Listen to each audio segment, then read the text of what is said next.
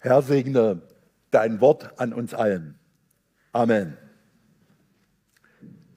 Die schönen Grüße, die schönen Grüße hast du ja schon ausgerichtet.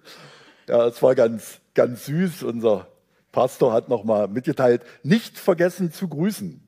Das klang schon fast so wie eine Drohung. Ja, wenn du nicht grüßt, kriegst du Ärger. Nein, habe ich hiermit gemacht. Wir kommen sehr, sehr gerne und ich habe mich gefreut, wie warm ich von euch begrüßt wurde. Das war wirklich schon so, wir kommen einmal im Jahr und äh, ihr begegnet mir so freundlich, das ist bemerkenswert. Und dann, als Walter gebetet hat, Julia das Zeugnis und jetzt Hansi äh, das Gebet, habe ich gedacht, Amen, ich kann nach Hause gehen. Das, wird, das werdet ihr alles in der Predigt wiederfinden. Die Überschrift Nachfolger gesucht. Jetzt wollen wir gucken, ich darf zielen. Ja. Ich weiß nicht, ob jemand von euch diesen Film kennt. Kennt jemand diesen Film? So sollte eigentlich die Predigt heißen. Ähm, und da habe ich gedacht, nein, dieser Begriff Kanaillen ist wahrscheinlich so negativ besetzt.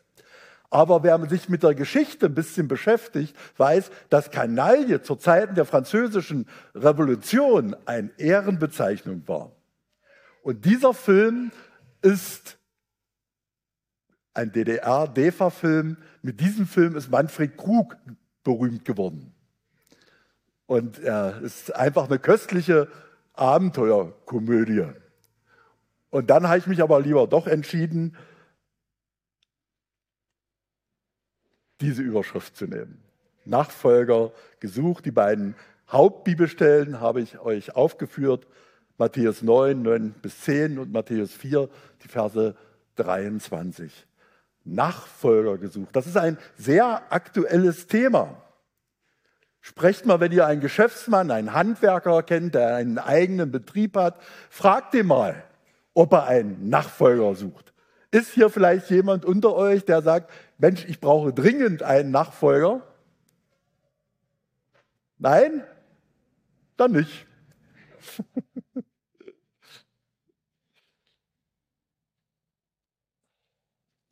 Der Inhalt der Predigt sind eigentlich zwei große Elemente.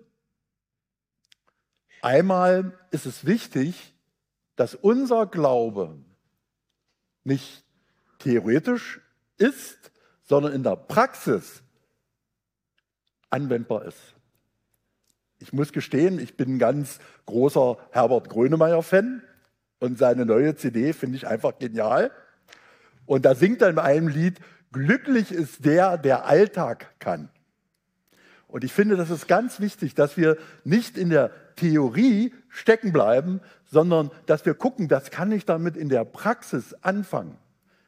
Ein Prophet hat mal gesagt, ihr Deutschen seid Wissensrie Wissensriesen und Erkenntniszwerge.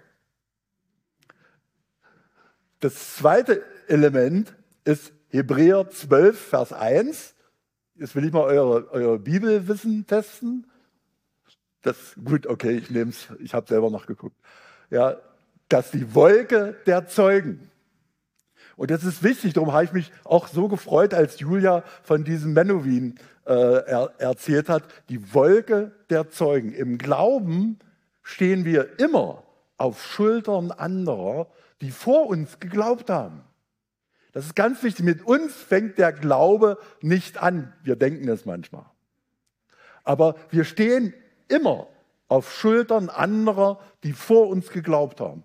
Und ich habe ein paar Beispiele nicht aus dem biblischen Kontext, sondern die den Glauben praktisch ausgelebt haben und damit Gewaltiges bewirkt haben. Damit will ich uns Mut machen. Gott gibt uns nicht auf. Gott hat mit deinen Fehlern keine Probleme. Er kommt damit klar, sondern er möchte dich ermutigen, dass du überwindest. Und dazu befähigt er uns. Und damit werde ich nachher etliche Beispiele also auch nennen, was Menschen bewirken können. Schlichte, einfache Menschen wie du und ich. Vielleicht fragt der eine oder andere, was, Uwe, was machst du denn so äh, im vergangenen Jahr? Wo bist du denn abgeblieben? Also ich bin immer noch fröhlicher Rentner. Und ich hatte gerade vor ein paar Wochen äh, meine Zeit mit meiner Ärztin, die so den üblichen Check gemacht hat. Und die hat gesagt, Herr Stefanski, ja, all Ihre Werte sind normal, grenzwertig, dem Alter entsprechend. Das meinte sie ganz positiv. Dann haben wir eine wunderbare Gemeinde gefunden in Magdeburg und fühlen uns da sehr, sehr wohl. Ab und zu darf ich mal in der Gemeinde auch dienen. Mein Satz ist immer, das ist eine herrlich unvollkommene Gemeinde. Ihr seid nicht so, ja, äh, deswegen sage ich das. In Magdeburg ist es so. Ja. Und dann habe ich immer noch den Dienst in den beiden Kinderheimen in der Prignitz. Inzwischen hat äh, mein Freund Guntram 60 Mitarbeiter. Sie betreuen über 30 Kinder, davon ist zwei Drittel schwerst traumatisiert.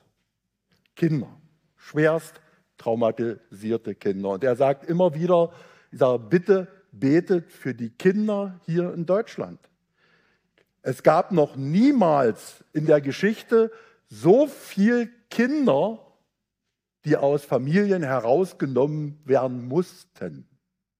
Er kriegt jeden Tag Anrufe aus ganz Deutschland. Herr Winterstein, können Sie noch Kinder aufnehmen? Können Sie noch Kinder aufnehmen? Und die Kinder werden immer jünger. Betet bitte für unsere Kinder. Das ist eine ganz große Notsituation. Also so bin ich immer beschäftigt. Und das ist richtig. Ihr wisst, dass was IR heißt, außerhalb des Volk Gottes heißt es im Ruhestand. Im Volk Gottes heißt es im Reichweite. Also immer in Bewegung.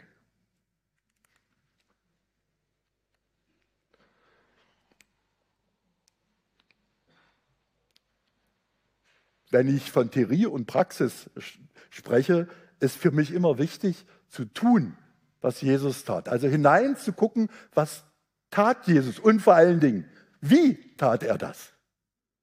Das ist das beste Beispiel.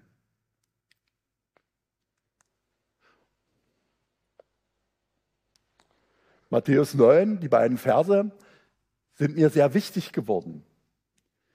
Als Jesus von der Stelle wegging, wo das geschehen war, schon Nummer eins, Jesus ist immer in Bewegung. Er ist dynamisch. Manchmal gefällt uns das nicht, weil Jesus ist in Bewegung. Und wenn wir nicht aufpassen, ist er zehn Meter weiter. Und wenn du immer noch nach 30 Jahren nur von deiner Bekehrung erzählt, erzählst, würde ich mal gucken, wie viel Distanz zwischen Jesus und dir ist. Denn Jesus ist immer in Bewegung. Und er möchte, dass du dich mitbewegst. Und wer sagt, Uwe, ich bin jetzt schon so alt, ich kann mich nicht mehr verändern, der irrt sich. Also die Neurophysiologie sagt ganz klar, man kann sich bis ins hohe Alter verändern. Gilt aber auch für Jünger auch. Also Jesus war in Bewegung. Und dann fiel sein Blick auf einen Mann. Für mich, als ich das gelesen habe, ich kannte die Stelle so oft auf einmal, ja, ist es. Ja, Jesus sieht den Menschen. Und darum gefällt mir diese Jahreslosung, die über diesem Jahr steht, auch, ich bin ein Gott, der dich sieht. Gott sieht dich. Und vorhin, als ich so gebetet hatte, auch für diesen Gottesdienst, fiel mir auf einmal ein, es gibt hier Menschen, und ich denke ganz besonders sind hier ein paar Frauen. Ich sah eine Rose und diese Rose war in der Blüte verkrustet und konnte nicht aufbrechen. Vielleicht ist etwas in dir, was nicht aufbrechen kann, was verkrustet ist, was du dir wünschst, dass es aufbricht. Und ich sage dir jetzt im Namen Jesu, es wird aufbrechen. Es wird aufbrechen. Amen. Es ist ein Gott, der dich sieht. Und Jesus baut zu dem Matthäus eine Beziehung aus. Er sprach ihn an. Er kommuniziert mit ihm. Er ist nicht einfach neutral. Du bist nicht bloß einfach ein Gottesdienstbesucher, sondern du bist eine Persönlichkeit, die vor Jesus steht. Jetzt in diesem Moment steht Jesus vor dir und spricht dich an. Und dann sagt er zu diesem Matthäus, folge mir nach. Und ähm, wörtlich heißt dieses Wort hinter mich. Und da muss ich immer sagen, meine Lieblingsschweiz-Wintergeschichte. Wir waren einmal in der Schweiz im Winter und wir haben da Freunde besucht, die wohnen in über 2000 Meter Höhe, haben hier so eine Berghütte. Und in der Nacht ist über einen Meter Neuschnee gefallen. Und dann hatten wir uns Schneeschuhe geborgt und wir waren zu dritt. Und ich bin dann vorneweg, die Spur zu treten. Nach 50 Metern konnte ich nicht mehr. Aber das sagt man ja als Mann nicht so. Ich sage, ich fotografiere euch jetzt. und dann ist eine junge Frau, die wir mit hatten, ist dann vorne weg und hat die Spur getreten. Und das hat, für mich ist das so ein Bild, was Jesus damit sagt. Jesus tritt für dich eine Spur. Und er sagt, hinter mich. Wir sind häufig, gibt es zwei große Gruppen. Entweder stürmen wir vorwärts, rennen los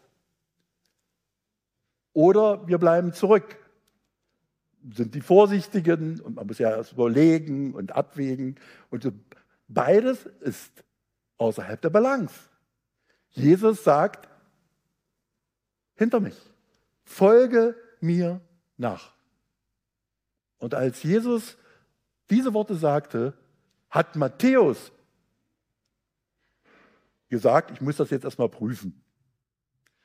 Ja, ich muss ja vorsichtig sein, ich kenne den ja gar nicht. Nein, Matthäus hat reagiert. Und Jesus ist so häufig auf eine Reaktion von dir aus. Das ist wirklich, jede Veränderung beginnt mit einer Reaktion. Und Jesus stand auf und schloss sich Jesus, äh, Matthäus stand auf und schloss sich Jesus an. Und dann steht einfach so als nächstes, direkt danach geschah Folgendes. Wenn Jesus dich ruft, du aufstehst und ihm folgt, hat das Auswirkungen auf dein Leben. Die Zeit fehlt, mein Leben ist voll von diesen Sachen. Es gibt kein Bereich meines Lebens, wirklich kein Bereich meines Lebens, den Jesus nicht verändert hat. Der schüchterne, zurückhaltende, ja wirklich, gehemmte Uwe, man glaubt es nicht, war ich früher.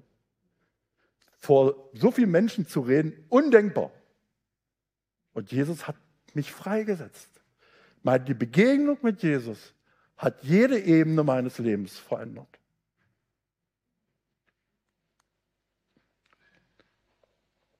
Ich finde dieses Bild so schön. Das ist Nachfolger, das sind Nachfolger. Ein Freund von mir, Armin Knote, hat als wunderschönes Lied geschrieben, immer, immer hinter Jesus her. Ich weiß nicht, ob ihr das kennt. Immer hinter Jesus her, ganz nah. Das ist eine schöne Beschreibung für Nachfolge. Hinter Jesus her. Er tritt für mein Leben die Spur. Immer hinter Jesus her ganz nah. Also jetzt für euch, jetzt schon mittendrin, die geliebten Hausaufgaben. Kinder sind alle schon raus, ne, noch nicht alle, aber ihr braucht noch keine Hausaufgaben zu machen. Hausaufgaben. Es ist wichtig, dass man mal drüber nachdenkt, was hat Jesus in meinem Leben verändert? Was hat Jesus in meinem Leben verändert? Es ist wichtig für dich. Und ich liebe das, mit Freunden zusammenzusitzen und einfach erzählen, was Jesus in meinem Leben getan hat. Und was meinst du, ich staune, ich bin ja nur schon ein paar Tage alt. Ja? Und es ist erstaunlich, was einem immer wieder einfällt. Unser Abenteuerurlaub 1991, immer wieder. Das ist genial. Das hat mein Leben so geprägt. Und hat natürlich auch die Freundschaft zu Fischers ins Leben gerufen. Ich sehe immer noch, ja, Walter bei uns im Auto sitzen. Ich hatte noch keinen Führerschein damals, ja, und wir hatten immer Lobpreiskassetten laufen. Ja, damals gab es noch Kassetten, ne? Ja, also kurz nach dem Krieg gab es dann noch Kassetten. Ja, und Walter gesagt, das müssen aber Lobpreisfreaks sein. Ne? Und so fing unsere Beziehung an. Das ist durch Jesus. Der hat unser Leben reicher gemacht. Und das ist gut. Guckt mal, sprecht mal darüber. Und ihr werdet erstaunt sein, was euch alles einfällt. Und das macht dein Leben wieder reicher, weil auf einmal siehst du, was Jesus in deinem Leben getan hat. Häufig fragt man sich ja auch, ja, wo ist denn überhaupt Gott in meinem Leben? Aber solche Erinnerungen helfen dir manchmal, seine Spuren in deinem Leben zu sehen. Also Hausaufgaben machen. Kein Hausaufgaben frei, bitte. Macht das mal in der stillen Zeit, beim Kaffee trinken, im Hauskreis. Tauscht euch mal aus, wie hat Jesus dein Leben verändert. Wenn man dieses Logo sieht, die meisten lächeln. Heilsarmee. Ich weiß nicht, gibt es hier eine Heilsarmee? Ich weiß, dass in Berlin und in größeren Städten gibt es immer noch die Heilsarmee. Wenn man so den Medien und wenn man die Heilsarmee so in Filmen findet, ja, dann werden sie immer läch lächerlich gemacht. Macht man sich lustig über diese komischen Typen, die dann mit Uniform und Blaskapelle und, oder Gitarre durch die Gegend ziehen und die Leute volltexten. Aber wenn man sich ein bisschen mit der Geschichte der Heilsarmee beschäftigt, gehören die zu den Wolken der Zeugen. Das Motto der Heilsarmee, Suppe, Seife, Seelenheil. Auch wieder etwas zum Schmunzeln. Aber der Gründer der Heilsarmee, General William Booth, der kannte keine Bedürfnispyramide nach Maslow. Maslow damals war vier Jahre alt, als äh, William Booth gestorben ist. Aber der Heilige Geist hat ihm diese drei Elemente geschenkt. Suppe, ein Mensch, der Hunger hat, hört dir nicht zu. Dieses Bedürfnis, erstmal, erstmal dem Menschen zu essen zu geben. Seife, hat etwas mit Würde zu tun. Wer schon mal Obdachlosenarbeit gemacht hat, weiß das. Es hat etwas mit Würde zu tun. Und dann, interessant finde ich, dass in diesem Bild Seelenheil ganz klein geschrieben ist. Dann kommt das automatisch, dass die Leute fragen, warum tust du das? Und da habe ich schon die fantastischen Sachen bei erlebt. Warum tust du das? Ja, wir haben das, deswegen habe ich mich so gefreut, als du das von Menowim erzählt hast. Dieser Mann, der ganz unten war. Ja, wie gesagt, als du den Namen gesagt hast, sofort Gangster. ja, der sich zum Kasper gemacht hat da im, im, im Fernsehen. Und, ja, und jetzt gehört er zu uns. Wir werden ihn im Himmel sehen. Halleluja. Ich habe ganz bewusst bei diesem Bild seine die Frau von William Booth, Catherine Booth, weil damals war das ja nicht so üblich. Die Frauen liefen mit. Aber Catherine Booth hat maßgeblich zur Ausrichtung der Heilsarmee beigetragen. Und sie haben zusammengearbeitet. Es wird berichtet, dass am Tag seiner Beerdigung ganz London auf den Beinen war. Zehntausende Menschen haben seinen Sarg begleitet. Ganz, der ganze Verkehr war lahmgelegt. 1912. Queen Mary, die Königin Englands, hat sich kurzfristig entschieden, bei dieser Beerdigung dabei zu sein. Und dadurch kam es, dass sie keinen Ehrenplatz hatte, sondern sie saß einfach so auf Stühlen da neben dem Sarg. Und neben ihr saß eine schlichte, einfache Frau, die auf einmal aufstand und drei Nelken auf den Sarg legte. Dann erzählte sie der Königin, sie wusste nicht, dass es die Königin war, Und erzählte der Königin ihre Geschichte. Ja, sie war Prostituierte und durch den Dienst der Heilsarmee, durch William Booth, ist sie herausgekommen in ein neues Leben.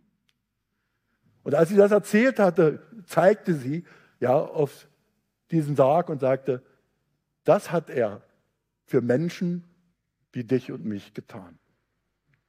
Die ehemalige Prostituierte neben der Königin. Vor Gott gibt es keinen Unterschied. William Booth hat aber auch Folgendes gesagt, und ich finde, aktueller geht es gar nicht, wenn man unsere heutige Zeit beschreiben will. Ich bin der Überzeugung, dass die größten Gefahren, die dem kommenden Jahrhundert bevorstehen, folgende sind. Eine Religion ohne den Heiligen Geist, eine Christenheit ohne Christus, brauchen wir bloß jetzt mal an den Kirchentag zu denken, eine Vergebung ohne Buße, eine Erlösung ohne Wiedergeburt, eine Politik ohne Gott und ein Himmel ohne Hölle. Das ist eine aktuelle Beschreibung unserer Situation.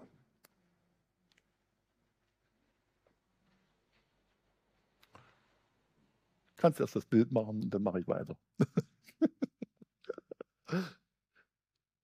Kierkegaard hat gesagt, Jesus Christus will nicht Bewunderer, sondern Nachfolger.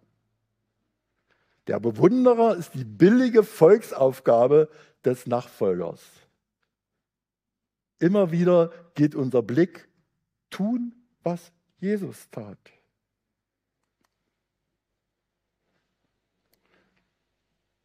Noch ein Beispiel von einem Zeugen aus unserer Zeit. Ich musste so schmunzeln. Walter hat gestern gesagt, er ist bekennender Cineast. ich auch. Ich liebe Filme. Es gibt einen Film, Hacksaw Ridge heißt er, ein knallharter Kriegsfilm. Ist nach einer wahren Geschichte geschrieben oder gespielt. Mel Gibson hat äh, Regie geführt. Und er handelt von einem ganz einfachen Mann. Zweiter Weltkrieg. Und dieser junge Mann, wenig Bildung, keinen richtigen Schulabschluss, sagt, er will seinem Land dienen und meldet sich freiwillig zur Armee. Desmond das. Und dann kommt er zur Grundausbildung und sagt, ja, ich will mich ausbilden lassen, ich will an die Front, aber ich werde keine Waffe anfassen. Gott hat das Leben gegeben, ich habe nicht das Recht, welches zu nehmen, war seine Aussage. Und dann natürlich ging es los, ja, dann kannst du nach Hause. Na, nein, ich will meinem Land dienen. Ich will an die Front.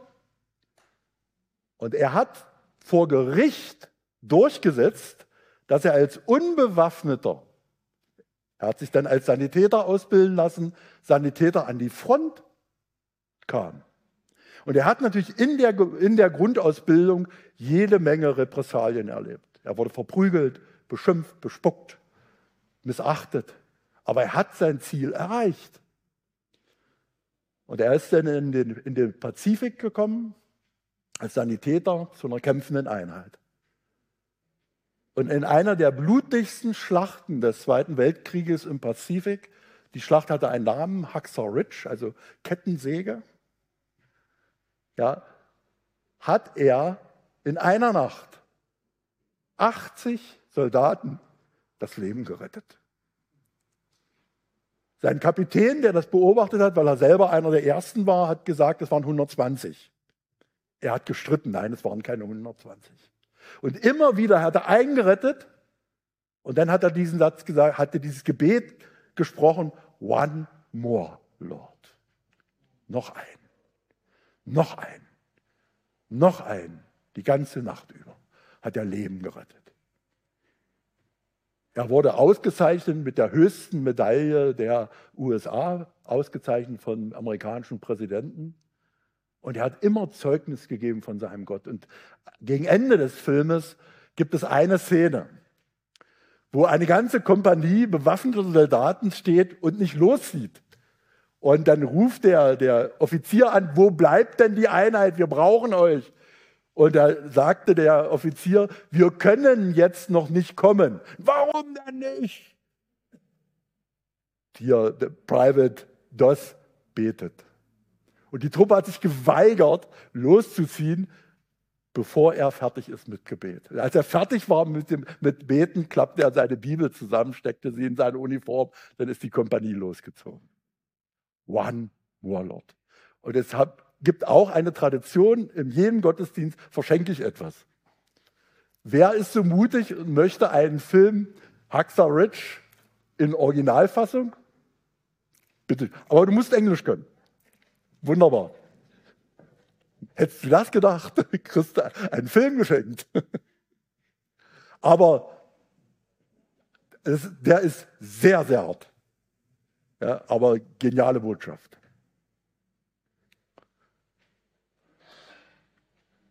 Tun, was Jesus tat. Und wir wollen jetzt mal genau hingucken, was hat Jesus getan. Eigentlich ganz einfach.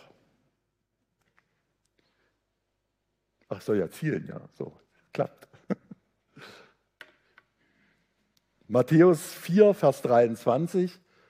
Im Wesentlichen setzte sich der Dienst von Jesus dreifach zusammen.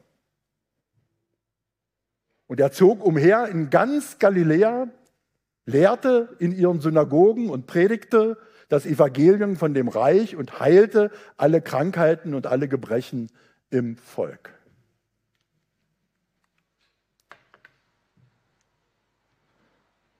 Lehrte. Dieses Wort, was dort steht, Didasko, bedeutet nicht noch mehr Wissen. Bedeutet es nicht. Nicht geh in die Schule und dann bist du der perfekte Christ. Nein. Didasko ist interessanterweise, lest mal, was da steht, in den Synagogen. Also dieses Lehrte ist für die Gläubigen. Und ich denke, es gibt einen großen Fehler in unseren Gemeinschaften. Was passiert, wenn du die Ungläubigen belehrst? Die verstehen dich nicht. Die sagen, was quatschen der für ein komisches Zeug? Aber dieses Didasko richtet sich ganz bewusst an die Gläubigen. Und das Wort bedeutet erste Veränderung des Denkens. Also wirklich heißt es, denke weit über das Gewohnte hinaus. Und ich gebe euch ein ganz praktisches Beispiel. Ich werde jetzt auch so ein paar Sachen aus meinem Leben erzählen. Jetzt bitte denkt nicht, oh, ist das ein toller Christ. Ja, fragt meine Frau, die kennt auch andere Seiten von mir. Da sitzt sie, die hübsche, ja, mit der neuen Frisur.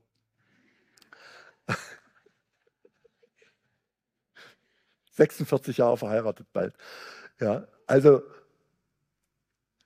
John Wimmer wurde mal gefragt, ey, was ist denn so Besonderes an dir? Und er stand da so ziemlich entspannt und guckte in die Menge hinein und sagte, er ist nichts weiter als ein Dicker auf dem Weg zum Himmel. Und so sehe ich mich auch.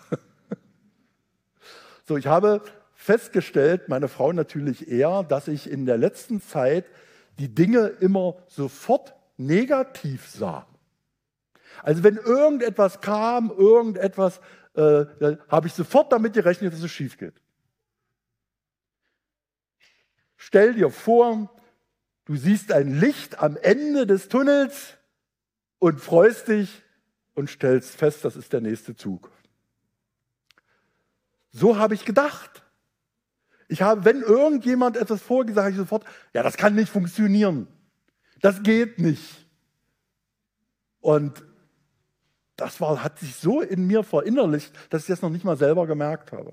Und während eines Gottesdienstes, wir haben einen Bruder, der kommt aus Nigeria. Also dunkler geht's nicht. Ja, ich sage zu ihm immer, Sammy, du bringst Farbe in unsere Gemeinde. Und der kam gerade äh, aus Nigeria, hat seine Familie besucht und kam und hat ein Zeugnis gegeben und hatte eine Botschaft. Und ich fühlte mich auf einmal getroffen. Aber ich habe auch gedacht, ich sage, das kannst du jetzt hier nicht vor der Gemeinde sagen. Ne? Bin im nach dem Gottesdienst zu ihm, ich sage, Sammy, du, ich habe ein, ein Problem, komm, lass uns mal beten zusammen. Nun wie gesagt, er war vier Wochen in Nigeria, sein Deutsch war ein bisschen eingerostet und er holte einfach eines von den jungen Menschen, die perfekt Englisch sprachen, dazu. Soweit, äh, ich wollte das nicht in der Öffentlichkeit sagen. Ja, und das war okay. Und ich habe ihm mein Anliegen gesagt, dass mein Denken so negativ ist. Natürlich weiß ich, woher das kommt. Enttäuschung, Verletzungen. Ich weiß das. Ja, und trotzdem kam das immer wieder und es hat mich genervt. Aber ich habe es erstmal erkannt. Und ich habe einfach gebeten, dass ich da mein Denken verändere. Und das habe ich dann auch meiner Frau erzählt und sie hilft mir da, indem sie, ja, ganz praktisch, wir sind auf der Autobahn, auf einmal kommt, kommt die Nachricht, Stau. Und sofort sehe ich, wir kommen morgen erst in Deißling an. Ja, bisschen so. Und Brigitte sofort reingegrätscht und er sagt, das heißt doch, und wir sind super durchgekommen. Ein bisschen langsamer, aber super durchgekommen. Sieben Stunden für 600 Kilometer, ist doch okay. Ja? Aber das heißt, wir brauchen Hilfe. Die DASCO. Veränderung des Denkens. Und das brauchen wir als Gläubige. Es gibt ein anderes Wort noch dafür, das nennt sich Heiligung. Aber das klingt ja noch älter. So, aber das ist gerichtet, ein, eine Ebene des Dienstes ist gerichtet an die Gläubigen. Und dann kommt das nächste. Er predigte das Evangelium von dem Reich. Und das heißt, bin ich so begeistert, das heißt einfach, das, was du mit Jesus erlebst, sprichst du vor Freude nach außen. Du teilst es anderen nicht. Ey, Jesus ist klasse. Jesus hat mein Leben verändert. Komm, so ist das mit mir gewesen. Zwei Beispiele. Wir hatten Familientreffen, jetzt auch noch nicht lange her. Und äh, Brigittes Cousin war Manager bei ThyssenKrupp, also High Level. Und wir saßen so zusammen und haben uns unterhalten. Er weiß, dass, er wusste, dass ich, er weiß, dass ich Pastor bin. Ja, haben uns unterhalten und irgendwie kamen wir aufs Sterben zu sprechen. Und äh, ich sage, Mensch, ich habe eine wunderbare Vorstellung vom Himmel. Ja, und dann habe ich meine Vorstellung vom Himmel äh, erzählt. Meine Vorstellung, ja. So, die ersten 100 Jahre möchte ich ein Einzelzimmer. Und an der Tür hängt ein Schild, äh, Zutritt nur nach Aufforderung. Zehn Meter Glas mit Blick in die schneebedeckten Berge und eine blühende Bergwiese. Die linke Seite voller Bücher, endlich habe ich mal Zeit zum Lesen und die rechte Seite voller Genussmittel.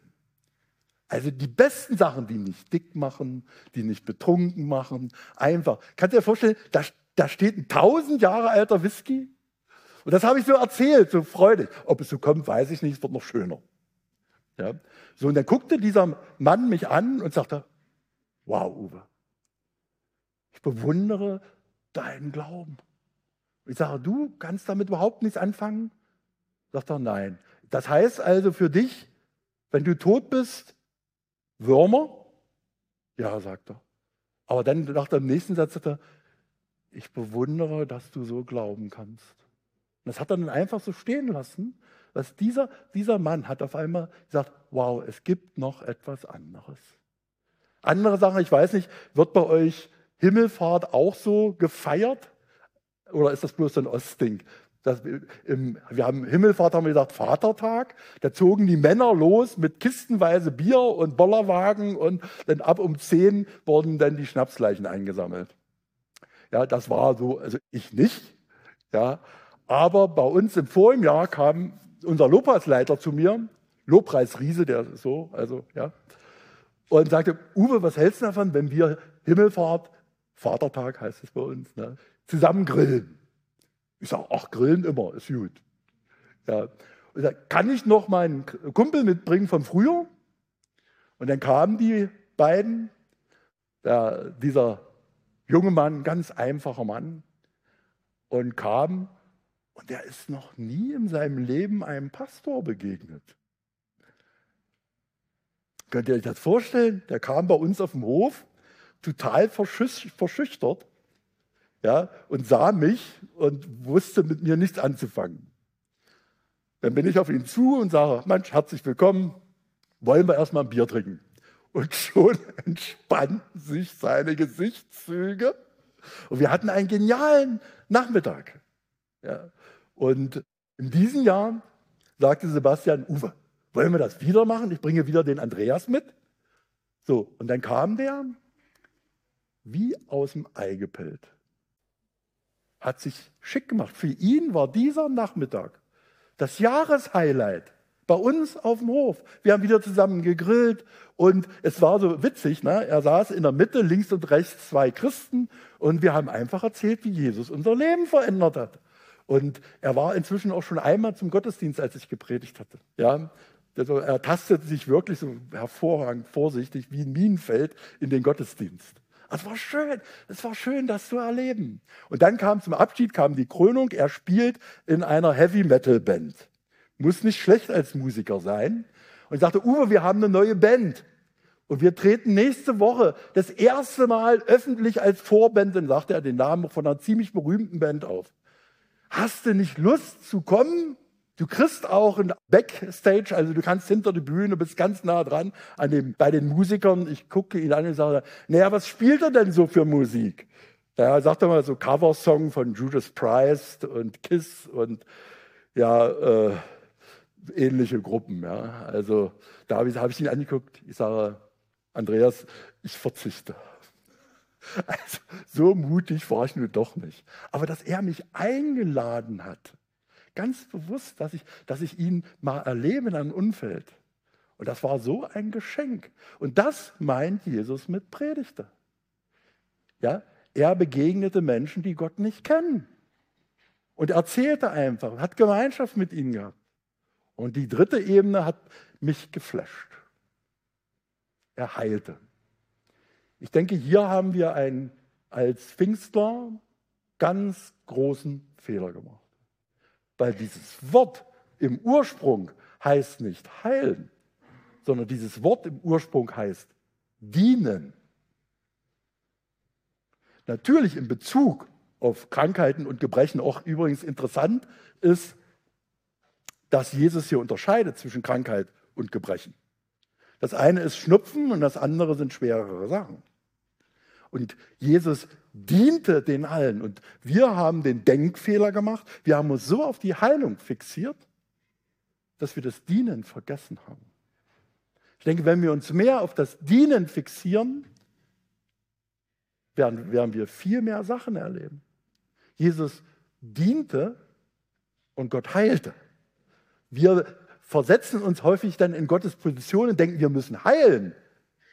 Wie da auch John Winmer, durch den viele Wunder passiert sind, sagte, er hat, bevor der erste Mensch Heilung erlebt hat, für tausend Leute gebetet. Ups, ich habe noch keine tausend. Oder doch? Mal sehen. Aber er diente. Und wieder ein paar Praxisbeispiele. Ich, ich habe einen Freund besucht und der hatte eine evangelische Nonne, also Diakonisse, zu Besuch. Die Frau hatte Speiseröhrenkrebs. Das ist absolut nicht schön. Und sie sagte, Uwe, kannst du bitte für mich beten? Ich, ich habe ihr die Hände aufgelegt, habe gebetet und habe auf einmal gespürt, da war so viel Angst. Und Angst, lateinisch, heißt zu eng. Ich habe ihr gedient. Ich habe gegen die Angst gebetet. Und von Stund an, Geschwister, hatte die Schwester keine Angst mehr. Sie ist in Frieden heimgegangen. Es war kein schöner Weg, aber sie ist ohne Angst heimgegangen. Eine andere Schwester aus, aus der Gemeinde, wir sitzen in der Wohnstufe, einmal ging die Tür auf, kam eine junge Frau rein und sagte, Uwe, bitte bete für mich. Ich habe starke Schmerzen. Sie legte sich auf die Couch, ich legte ihr die Hände auf. In dem Moment, wo ich ihr die Hände auflegte, wusste ich, hier muss ein Arzt her. Nun war das nicht so einfach, wir hatten kein Telefon. Denn, aber man kennt jemanden, der ein Telefon hatte. Und dann haben wir gebetet, wenn der Notarzt kommt, bitte lass ihn nicht unbedingt ein Zahnarzt sein. Und es war kein Zahnarzt. Der hat die Frau untersucht, hat gesagt, sofort Krankenhaus. Und sie kam dann ins Krankenhaus. Die Ärzte haben sie sofort operiert, Bauchhöhlenschwangerschaft. Sie sagten, 20 Minuten später wäre sie tot gewesen. Und heute, sie ist Mutter eines gesunden Kindes. Ein anderes Beispiel, wir saßen zusammen äh, als Gebetskreis, ungefähr so 20 Leute, bei uns im Biere, ein Dorf. Saßen wir zusammen und haben gebetet für bestimmte Situationen, so wie wir das vorhin gemacht haben. Und auf einmal kam ein junger Mann rein, relativ frisch verheiratet, ja, der seine Frau ins Krankenhaus gebracht hat und gesagt hat, so, Diagnose, Steine in der Bauchspeicheldrüse, meine Frau muss sofort operiert werden, aber die Überlebenschancen sind gleich null. Stand dieser Mann, ich sehe ihn immer noch in der Tür, die Tränen flossen. Ich hatte die Leitung des Abends und in dem Moment kam der Heilige Geist. Ich sprang hoch und rief in die Gruppe hinein, diese Krankheit ist zum Leben und nicht zum Tod. In dem Moment, wo ich das kam, der Verstand. Ich sage, ey, Stefanski, bist du bekloppt? Was machst du hier? Und alle Gesichter, ich hätte die Gesichter der Geschwister sehen müssen. Der Mann kam gerade und sagte die Diagnose der Ärzte. Und ich sprang auf und sagte, diese Krankheit ist zum Leben und nicht zum Tod. Und das war ein Wort Gottes. Die Frau hat es überlebt und lebt heute gesund und munter. Und deswegen erzähle ich euch das. Gott ist immer anders. Aber unsere Aufgabe ist nicht Heilung. Und vor allen Dingen auch nicht wie. Sondern unsere Aufgabe ist es, das Dienen. Ach ja, soll Zielen vergesse ich immer. Jetzt hängt es, kann das sein? Nee, jetzt ein bisschen langsam.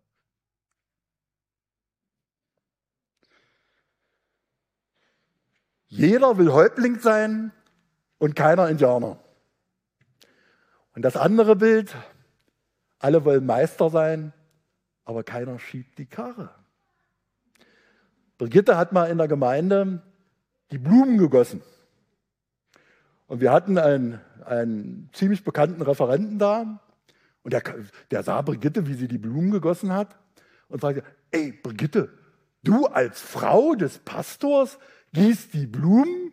Und sie guckte ihn und sagte, naja, das macht doch sonst keiner. Es gibt ein geniales Buch über Leiterschaft, Charles Seibtorp, unter höherem Befehl. Der schreibt im Vorwort, sagt er, er hat über Jahre Leiter beobachtet und Jugendgruppen beobachtet. Und wer entwickelt sich zum Leiter, zum guten, vollmächtigen Leiter? Und sagt, das waren meistens die, die die Dienste getan hat, die keiner gesehen hat. Die das Geschirr abgewaschen haben, die die Stühle weggeräumt hat, haben ohne dass sie aufgefordert wurden. Weißt du, ich sehe das immer, ich bin begeistert von den Jungs an der Technik. Keiner bekommt das mit, was sie tun. Es sei denn, es funktioniert nicht. Dann sofort. Was machen die denn da? Ja, also Jungs, ich möchte euch erstmal ein herzliches Dankeschön und den doppelten Segen aussprechen.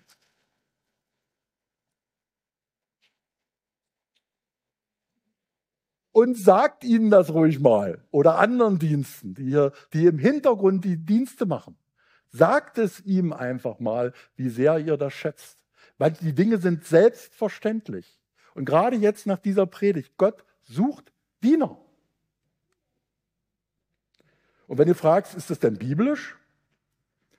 Da setzte Jesus sich hin und rief seine zwölf engsten Gefährten zu sich. Ihnen sagte er, wenn einer der Anführer von allen sein will, muss er der Letzte werden. Ja, der Diener von allen. Mit der Letzte heißt nicht, du bist der Mülleimer für alle. Das ist nicht gemeint. Der Diener von allen, das ist interessant, dieses Wort, was da steht, bedeutet nicht Sklave, denn, sondern er bedeutet das, was man freiwillig macht. Sklave macht das ja nicht freiwillig, sondern er muss es tun. Aber ein Diener will es tun. Und deswegen denke ich, wir brauchen eine Revolution in der Gemeinde. Wir brauchen eine Dienerrevolution. Jesus hat diese Aufgabe übernommen, hat es uns vorgelebt. Er hat seinen Jüngern die Füße gewaschen. Und damals gab es nicht so schöne Straßen. Damals wurde der Müll, Dreck und andere Sachen einfach auf die Straße gekippt. Das heißt, die Füße waren recht schmutzig. Und das war sonst die niedrigste Arbeit, die man tun konnte. Die niedrigste Arbeit. Und Jesus hat seinen Jüngern die Füße gewaschen. Er hat ihnen gedient. Matthäus 14 haben wir ja diese berühmte Geschichte von dem sinkenden Petrus. Ich mag, oh, ich mag eigentlich nicht der sinkende Petrus, die Betonung, sondern eigentlich müsste diese Geschichte ja heißen, der auftauchende Petrus. Denn das ist ja die zentrale Botschaft dieser Geschichte. Ich muss noch was bekennen, ich bin ziemlich begeistert von der Umsetzung von The Chosen. Und ich habe Teile der dritten Staffel schon gesehen. Und da ist unter anderem diese Geschichte ja, mit dem Jesus, der auf dem Wasser geht. Da zeigen sie auch, wie sie das gedreht haben, wirklich im Schwimmbad und Bluescreen. Und dann haben die auf das Wasser so eine Matte gelegt und dann gehen die da auf dieser Matte, ne? und, äh, um das zu demonstrieren. Und dann habe ich den Clip gesehen für die Staffel 3. Das ist so genial geschnitten. Du siehst erstmal den Mut von Petrus, aus dem, Wasser, aus dem Boot zu steigen und dann festzustellen, dass Wasser trägt. Dabei ist es einfach nur ein physikalisches Wunder. Jesus hat nichts anderes gemacht, als die Oberflächenspannung des Wassers verändert. Und dann stand er auf dem Wasser. Und dann haben sie etwas Geniales gemacht, was ich so noch nie gesehen habe. Und wenn, ihr, wenn ich daran denke, ihr habt nächste Woche Taufe. Ja, die haben die, das Sinken mit der Taufe verbunden. Die haben immer so, ein, so reingeschnitten eine, Tau, eine Taufszene, auch mit Untertauchen. Und dieses Sinkt, das war mir so, er geht unter und Jesus, Jesu Hand kam, kommt durch das Wasser und zieht ihn wieder hoch. Wieder ein Beispiel vom Dienen. Willst du auf dem Wasser gehen? Werde ein Minister. Und das Wort Minister heißt Diener. Ich denke, manchmal sollte man das unseren Ministern nochmal sagen. Ja, äh, manchmal fragt man sich wirklich, wer wem dient. Aber hier, auch in der Gemeinde, hier fängt es doch an. Werde ein Gemeindeminister. Werde ein Diener.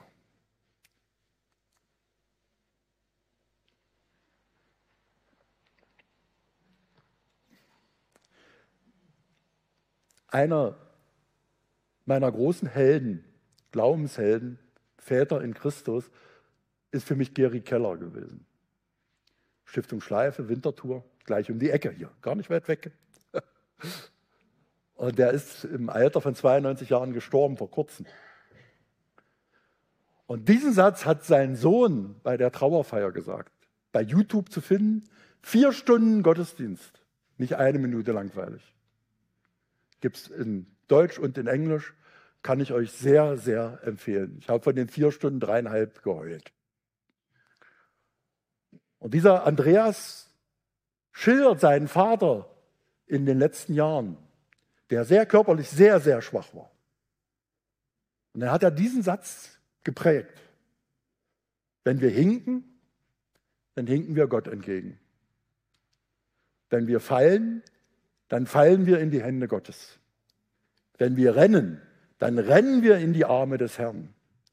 In diesem Sinne, vorwärts und weiter dem Lamme nach. Amen.